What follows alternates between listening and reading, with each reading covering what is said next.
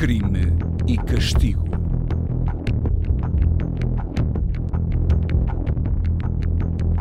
Olá, seja muito bem-vindo. Espero que esteja confortavelmente a ouvir-nos. Vamos fazer-lhe companhia nos próximos minutos e trazemos casos fortes que marcam esta semana. João Rendeiro está sozinho numa cela de uma das maiores cadeias da África do Sul e assim vai ficar até ao dia 11 de janeiro, pelo menos. Vamos ouvir a reportagem dos enviados especiais do Correio da Manhã já a seguir. Neste crime e castigo, olhamos também para o caso de um homem que tentou matar a mãe de quem cuidava há vários anos e de seguida suicidou-se. Ainda olhamos neste crime e castigo para as restrições de combate à pandemia que foram antecipadas, explicamos-lhe como é que as autoridades vão fazer cumprir as regras e as consequências para quem não as cumpre. Eu sou a Rita Batista e hoje estão comigo os jornalistas Paulo João Santos, diretor adjunto do Correio da Manhã, e Magali Pinto, chefe de redação. Fique connosco.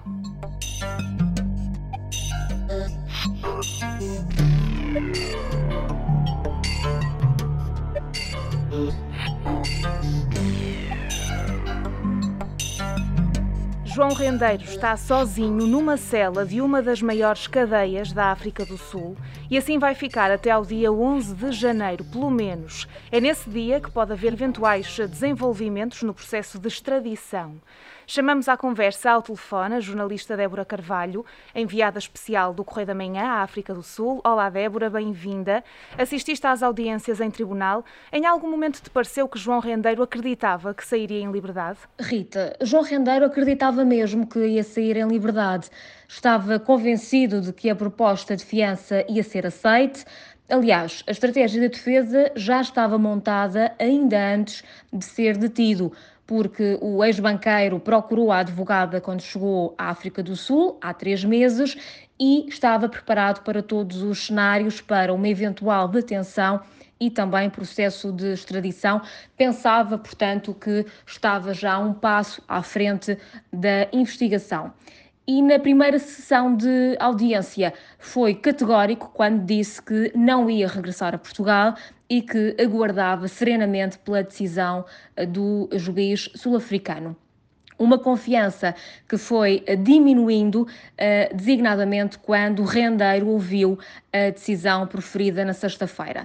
Começou a tremer, baixou a cabeça, colocou as mãos nos joelhos e assumiu a derrota ainda antes de o magistrado confirmar que ficaria detido pelo menos até 10 de janeiro e foi só mesmo neste momento que João Rendário perdeu toda a confiança de que iria sair em liberdade. Muito bem, Débora. E qual é que foi o momento que mais te impressionou? O que mais me impressionou foram os precalços e peripécias que aconteceram durante a audiência a João Rendeiro, nos vários dias em que o ex-banqueiro foi a tribunal. Depois, também a estratégia de defesa do ex-banqueiro, que foi marcada também por alguns momentos insólitos e situações estranhas que foram mesmo utilizadas pelo Ministério Público em tribunal, desde as ameaças eh, de morte que eram confirmadas por um advogado, mas desmentidas eh, pelo outro, depois as situações de um, alegado pedido de suborno para libertar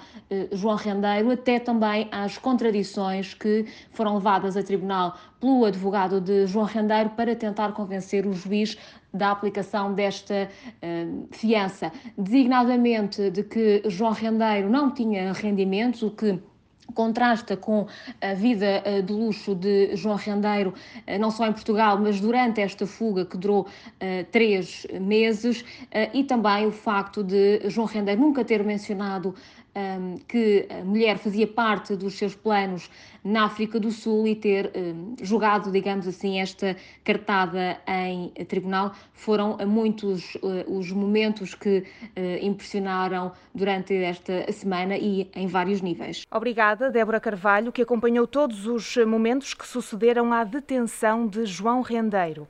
Paulo, a Débora fala aqui desta estratégia da defesa eh, que tinha para conseguir, eh, para tentar fazer com que João Rendeiro saísse sob uma fiança, uma estratégia que acabou por cair eh, por terra. Rendeiro vai ficar pelo menos até ao dia 10 de janeiro neste, neste estabelecimento prisional. Depois, no dia 11, o que é que acontece a nível processual? Eh, no dia 11 chegará o pedido de extradição, ou já lá estará, vai ser analisado o pedido de extradição eh, das autoridades portuguesas do, do, do ex-banqueiro. Hum, eu acho é que todo este processo da parte da defesa e do próprio eh, João Rendeiro foi muito mal conduzido porque na argumentação do juiz que presidiu estas audiências há uma frase que eu acho que nós devemos reter, que é quando o juiz diz porque é que não se rende porque é que ele tem que, de facto, eh, sujeitar-se a estar numa prisão eh, onde as condições, de facto, são miseráveis, não é? Perigosa ainda por cima. E porquê é que não se rende? Porquê é que não se vem embora? Porque, obviamente, que quando chegar o pedido de extradição e for analisado, o João Rendeiro uh, será extraditado e não, não queria ter que demore muito tempo essa, essa, essa parte da, do julgamento, será extraditado e virá para uma prisão. Portanto, podia ter-se poupado a isto. Uhum. Magali, João Rendeiro não é um novato nestas andanças. Ele já, sob ele já, já pendem três condenações, sendo que uma delas já transitou em julgado. Precisamente esta que uh, o Paulo acabou de uh, falar, que já está também aqui a ser tratada esta extradição, e é por isso, por esse processo, aliás, uh, que João Rendeiro está na África do Sul preso.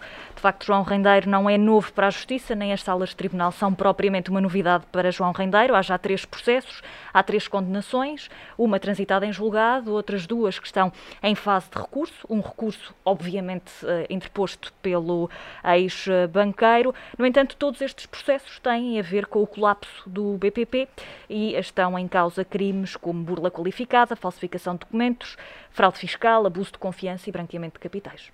E João Rendeiro está agora naquela que é considerada uma das cadeias mais perigosas da África do Sul.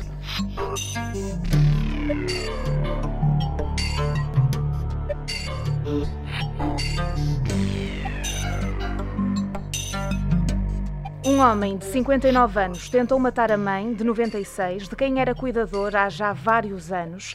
Pensando que a mãe estava morta, acabou por se suicidar. Desesperado e completamente transtornado, o homem de 59 anos terá sofrido um esgotamento psicológico que o levou a cometer uma loucura. Há vários anos a ser cuidador da mãe, de 96 anos, o homem sentia-se cansado. Magali, o que é que leva um filho aparentemente preocupado com a mãe, pelo menos era cuidador da mãe há já vários anos, esta mulher que tem um outro filho, mas era este homem quem, quem cuidava e quem prestava esses cuidados à, à idosa. O que é que leva este filho a uma tentativa de homicídio e ao suicídio? Bom, este é sem dúvida um caso dramático que revela o desespero de um homem de 59 anos que sozinho desempenhava este papel de cuidador, era ele que cuidava da mãe, de 96 anos, ele que estava uh, desempregado, uma mulher que, obviamente, até por causa da sua idade, tinha uh, problemas uh, em andar e de ser independente, que dependia do filho Totalmente. para tudo quer para comer, quer para os cuidados de higiene, quer para a sua saúde. Isto quer dizer que precisava dele para lhe dar uh, a medicação a, a, horas e nos dias uh, certos. No momento de desespero, pelo menos é essa a informação que temos através uh, das autoridades, até porque a mulher conseguiu, apesar de ter sido atacada brutalmente pelo filho, conseguiu dizer às autoridades o que é que tinha acontecido este filho, este homem de 59 anos, acaba por perceber que a mãe não queria ir passar o Natal, a quadra festiva do Natal e do Ano Novo, em casa do outro filho, e portanto este homem estava a pensar que ia ter estes dias de descanso. E, e acabava assim por, sim, por não ter por não ter dias. de cuidar uh, da mãe. E portanto é nessa altura que ele se apercebe que a mãe recusa ir para a casa do outro filho que uh, ataca de uma forma brutal, uh, tentando estrangulá-la, espancou-a, um, e pensando que a mãe estava de facto morta, sobe. Eles vivem num resto de chão. Ele vivia num resto de chão, neste caso, no que diz respeito a ele, sobe ao quinto andar e atira-se e acaba por não resistir aos ferimentos. E como dizia a Magali, foram várias as formas usadas por este homem para tentar matar a mãe de 96 anos. Fora de si, o homem tentou matar a mãe primeiro com um cocktail de medicamentos. A idosa conseguiu resistir, mas foi agredida violentamente. Por último, estrangulou-a até que a mulher perdeu os sentidos. O cuidador pensou que ela estava morta. Paulo, falamos de um cuidador. Uh, terá faltado apoio a este homem? Eu não sei se faltou apoio, não sei também se ele pediu esse apoio. Nós estamos aqui perante um crime que, apesar de tudo, é muito violento. É evidente que ele suicidou-se, mas ele tentou envenenar a mãe, tentou estrangular a mãe, tentou agrediu a mãe com grande violência. Portanto, isto era um crime que, se ele estivesse vivo, iria responder por homicídio na forma tentada, homicídio qualificado na forma tentada. Mas depois temos o castigo, e o castigo aqui é o castigo de toda a sociedade e do poder político que não olha de facto para este tipo de situações. Eh, desde 2019 tem-se feito alguma coisa relativamente a estes cuidadores informais. Um cuidador informal, no fundo, é um enfermeiro e um médico. É alguém que acompanha 24 horas Como uma a Magali dizia, para tudo. Para tudo, tudo. e mais alguma coisa. E uh, o problema aqui é que, uh, mesmo que haja o reconhecimento, e tenha havido algum reconhecimento pelo, pelo trabalho que desenvolvem estas pessoas, não há depois o, o, uma compensação financeira que eh, permita às pessoas, eh, não, não só financeira, do ponto de vista para as pessoas terem o um mínimo de qualidade de vida, mas também porque estas pessoas não podem estar 365 dias, sempre, sempre, sem ter uma semana de descanso, sem, sem ter um fim de semana, sem, sem nada. Estão ali agarradas a uma pessoa. E, portanto, para além de se reconhecer este estatuto e de se apoiar financeiramente estas pessoas, tem também de ser encontrada uma alternativa para estas pessoas também terem algum, algum, alguma vida, digamos assim, que não esteja só ali uh, presa àquela pessoa e as autoridades que investigam o caso consideram que o homem estava psicologicamente esgotado.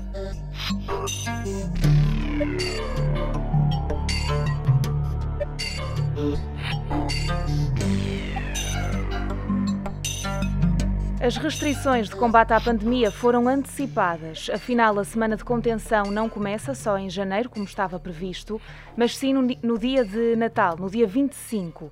Dia 5 de janeiro há uma reavaliação, mas até ao dia 10 de janeiro é certo que as medidas se mantêm, tal como explica António Costa.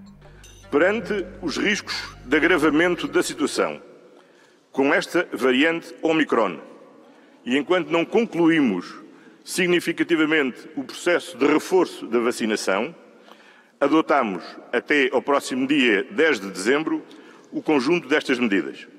E por isso, para além de mais máscaras, mais vacinação, mais testes, mais controle de fronteiras, acrescentamos agora mais teletrabalho, mais limitação nos contactos, mais uma semana de contenção e mais apoios às famílias e às empresas. Paulo, as medidas que foram anunciadas pelo Primeiro-Ministro, que refere por lapso o dia 10 de dezembro, que já passou, são de cumprimento obrigatório. Caso contrário, os infratores estão sujeitos a uma coima. Sim, estão a várias coimas. Agora, isto é tudo feito de uma forma tão atabalhoada que o próprio Primeiro-Ministro se eh, enganou na data, dizendo que era até 10 de dezembro, quando é até 10 de janeiro. Porque, eh, vamos lá ver, no, nós já sabíamos desta variante há algum tempo.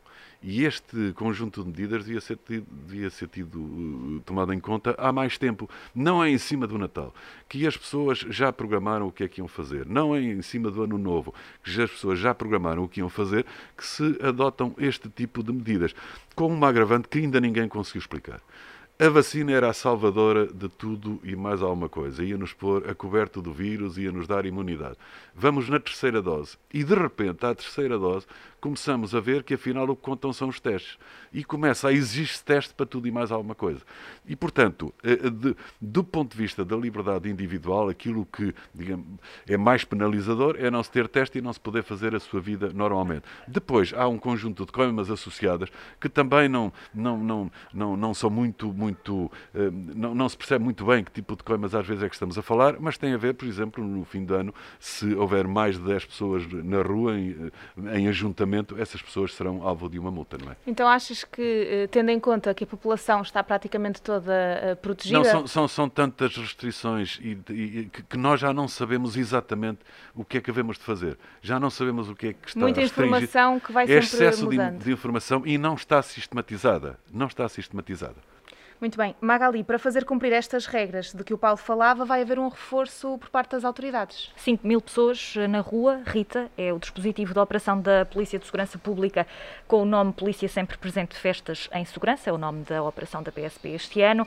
Os focos vão estar como costumam estar uh, em todas as épocas festivas, no excesso de velocidade, no consumo de álcool um, e estacionamento abusivo, bem como também a prevenção de furtos e roubos em estabelecimentos uh, uh, comerciais. A polícia aqui neste caso a apostar na visibilidade, até porque a polícia acredita e também o comportamento da atividade criminal revela isso mesmo, que um, a presença de meios policiais tem um efeito dissuasor na prática uh, de crimes. A PSP também refere que vai estar muito presente nos aeroportos uh, nacionais, portanto, do uh, país, para controlar precisamente. E, e aí um, sim as coimas são, são, são grandes para quem não tiver de facto o teste, o teste negativo. negativo. Muito bem. Entre as novas regras, como estas que já aqui referimos, estão, por exemplo, o encerramento de bares e discotecas. Na rua não se podem juntar grupos com mais de 10 pessoas e é obrigatório o teste para aceder mas, mas estás a, a ver, por exemplo, essa questão dos bares e discotecas. Proíbem-se bares e discotecas. Eh, põem-se limites aos restaurantes de, de, de, de em testes. Cima da hora. Em cima da hora, com esta agravante. E depois vemos pessoas amontoadas eh, no, no, nos transportes urbanos, no, na CP, nos comboios e no metro. Portanto, isto não faz sentido. As pessoas fazem viagens de uma hora amontoadas umas em cima das outras e não podem entrar num bar ou numa discoteca. E, restaurantes que, eh, em forma de protesto, já muitos deles fizeram saber e sabes que vão o que é que vai acontecer? Vai haver muita festa ilegal vão haver muitas pessoas. As associações que, que representam as discotecas dizem isso vão mesmo. Se reunir, vão se reunir em vários sítios e vai haver muitas festas ilegais, porque os jovens não estão, de facto, para, para, para este tipo de limitações. Já dura há dois anos e, e não se vê, digamos assim, um fim nem uma estratégia uh, diferente desta. E isto não é propriamente uma novidade, isto já aconteceu. Que já e, aconteceu, portanto, exatamente, que já teve, tem tendência para acontecer. Bares e discotecas que naturalmente estão insatisfeitos com estas medidas, uma vez que vão, vão ter de fechar portas, e como dizia, para aceder a restaurantes vai ser necessário teste, teste negativo naturalmente, no dia 24, 25, 30, 31 e também no dia 1 de janeiro. Este crime e castigo chega ao fim, já sabe que voltamos para a semana. Até lá, e nestes dias de festas, já sabe que pode também ouvir outros episódios que ainda não tenha ouvido. É só espreitar aqui em baixo. Fique bem e obrigada por estar desse lado. Aproveite estes dias com a família.